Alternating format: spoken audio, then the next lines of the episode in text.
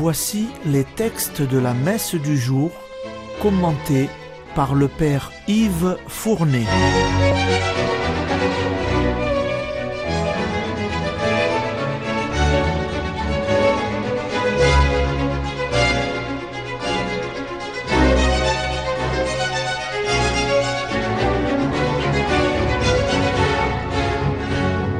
Bonjour, chers auditeurs et auditrices de Radio Maria.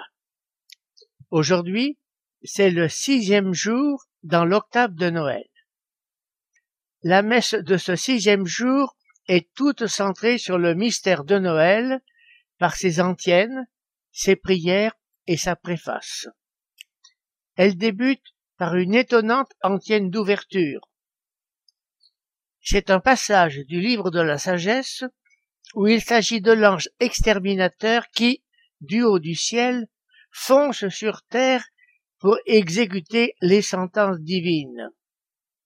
Ici, ce n'est plus l'ange exterminateur, mais le Verbe de Dieu qui fonce sur terre pour s'incarner dans la nuit de Noël. Écoutez l'antienne. Alors qu'un profond silence enveloppait toute chose et que la nuit était au milieu de son cours, ta parole toute puissance Seigneur est venue du ciel, ta demeure royale. Car Noël est précisément le jour de la libération de l'homme de son salut. Ce que la deuxième préface de Noël proclame ainsi, faisant renaître en lui la création déchue, le Fils de Dieu se faisant homme, vient restaurer l'humanité dans son être et sa dignité et la remettre sur le chemin qui mène à Dieu. Après ce préambule liturgique, venons-en aux lectures de ce sixième jour dans l'octave de Noël. La première lecture est la suite de la première lettre de Saint Jean, la lecture du temps de Noël. Dans sa première lettre, Saint Jean énumère les quatre conditions nécessaires pour marcher dans la lumière de Jésus. Première condition, rompre avec le péché. Deuxième condition, observer les commandements, principalement celui de la charité. C'était les lectures précédentes. Troisième condition, se garder du monde. C'est la lecture d'aujourd'hui Quatrième condition, se garder des antichrists, ce sera la lecture de demain. Écoutez la lecture. Lecture de la première lettre de Saint Jean. Je vous l'écris, petits enfants. Vos péchés vous sont remis à cause du nom de Jésus. Je vous l'écris, parents. Vous connaissez celui qui existe depuis le commencement. Je vous l'écris, jeunes gens, vous avez vaincu le mauvais. Je vous l'ai écrit, enfant. Vous connaissez le Père Je vous l'ai écrit, parents. Vous connaissez celui qui existe depuis le commencement. Je vous l'ai écrit, jeunes gens. Vous êtes forts. La parole de Dieu demeure en vous. Vous avez vaincu le mauvais. N'aimez pas le monde, ni ce qui est dans le monde. Si quelqu'un aime le monde, l'amour du Père n'est pas en lui. Tout ce qu'il y a dans le monde, la convoitise de la chair, la convoitise des yeux, l'arrogance de la richesse, tout cela ne vient pas du Père, mais du monde. Or, le monde passe, et sa convoitise avec lui. Mais celui qui fait la volonté de Dieu demeure pour toujours.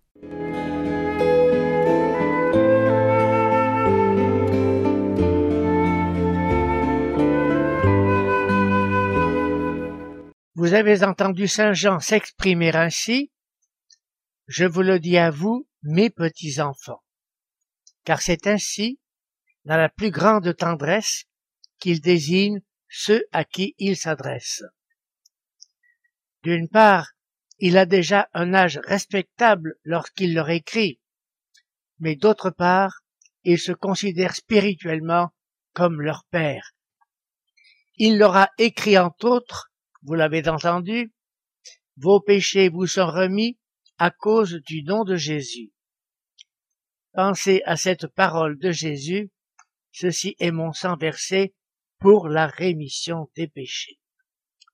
Par ailleurs, Saint Jean a désigné Jésus comme celui qui est depuis le commencement.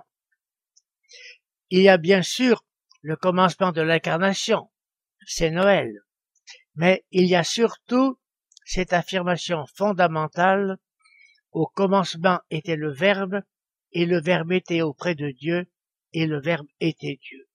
Au commencement.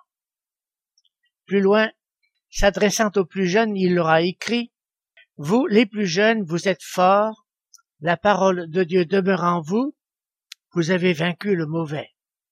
Ici, Saint Jean dénonce le démon comme étant le mauvais, celui qui ne fait que le mal et qui le fait faire. Et il dénonce le lieu de ses méfaits comme étant le monde, la cité du mal. Nous voyons bien de nos jours cet affrontement entre la cité de Dieu et la cité du mal. Enfin, Saint Jean désigne ce qu'il appelle les trois concupiscences, c'est-à-dire les trois mauvais désirs fondamentaux qui font agir l'homme pécheur. En premier lieu, les désirs de la chair à base d'égoïsme. En deuxième lieu, les désirs du regard à base d'envie. Et en troisième lieu, les désirs de la richesse à base d'orgueil. Égoïsme, envie, orgueil, les trois mots principaux de la cité du mal. Et voici la conclusion de Saint Jean que vous avez entendue en fin de lecture. Celui qui fait la volonté de Dieu demeure pour toujours. Celui-là est désormais engagé dans une aventure spirituelle et éternelle. Ainsi que les difficultés matérielles et morales de notre existence nous ouvrent les yeux sur la funeste réalité de la cité du mal. C'est maintenant l'évangile. Il est la suite et la fin du récit de la présentation de l'enfant Jésus au temple que nous avons commencé hier, auquel va s'ajouter le bel épisode de la prophétesse Anne, écoutez l'évangile.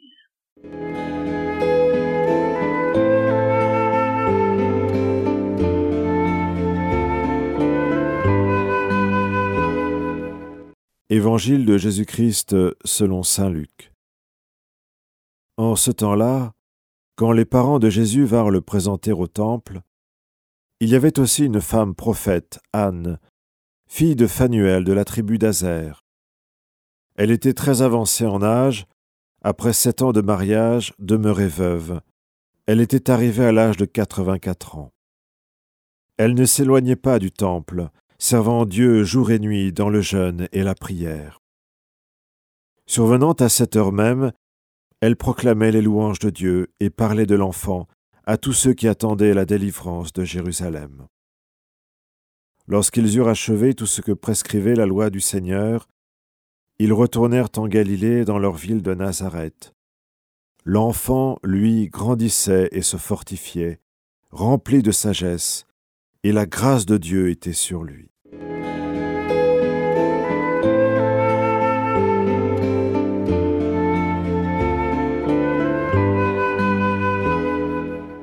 Réfléchissons au mystère de cette femme Anne dont Saint Luc vient de nous parler.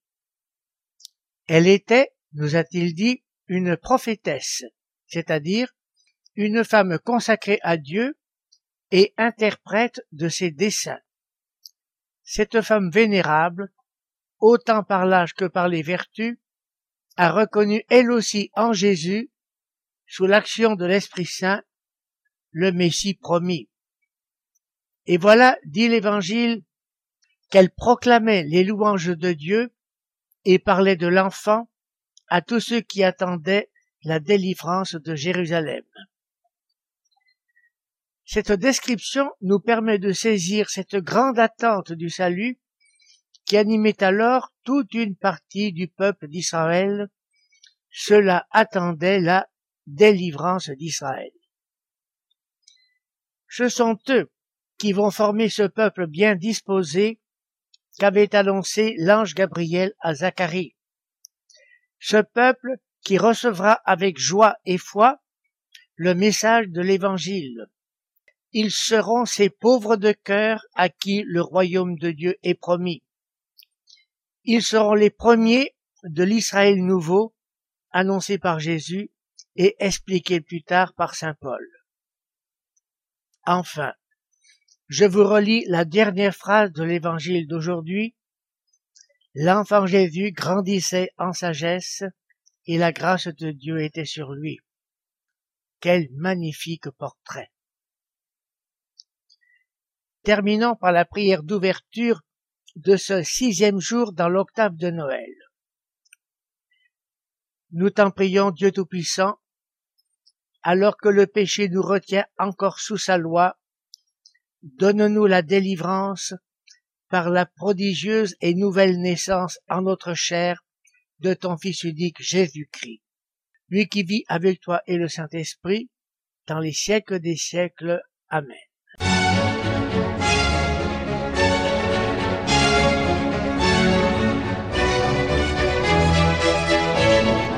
Vous venez d'entendre les textes commentés par le Père Yves Fournet.